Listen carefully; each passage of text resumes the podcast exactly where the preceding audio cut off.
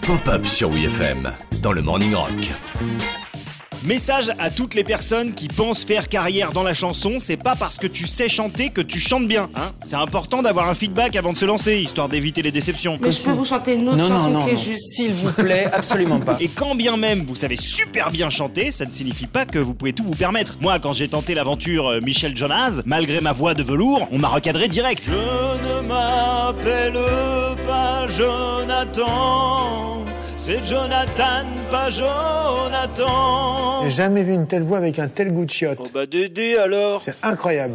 Le problème, c'est que plus tu gagnes en notoriété, moins les gens osent être francs avec toi. C'est ce qui fait qu'on s'est parfois retrouvé avec des projets dont on aurait préféré s'épargner l'écoute. Je préfère partir plutôt que d'entendre ça, plutôt que d'être sourd. Tout de suite dans Pop-Up, un top 3 des albums les plus gênants par tes artistes préférés.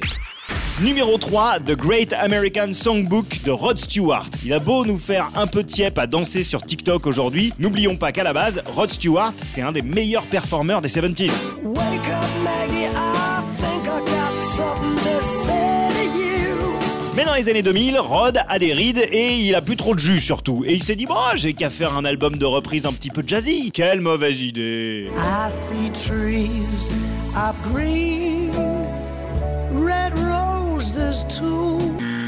Arrangement vieillot, ambiance rocking chair et pantoufles au coin du feu, Rod abandonne définitivement sa vie de rockstar pour adopter celle d'un riche retraité britannique. It is a great uh, honor for me to be invited in your château. Numéro 2, au pic de la vague néo-metal, Tommy Lee, le batteur de Motley Crue, s'est dit qu'il avait des compétences nécessaires pour sortir un album de rap metal.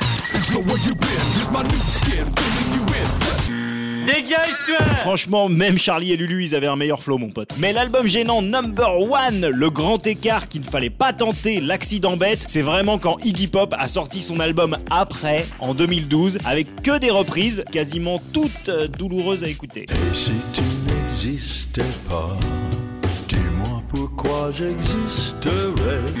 Non, non, non, non, non.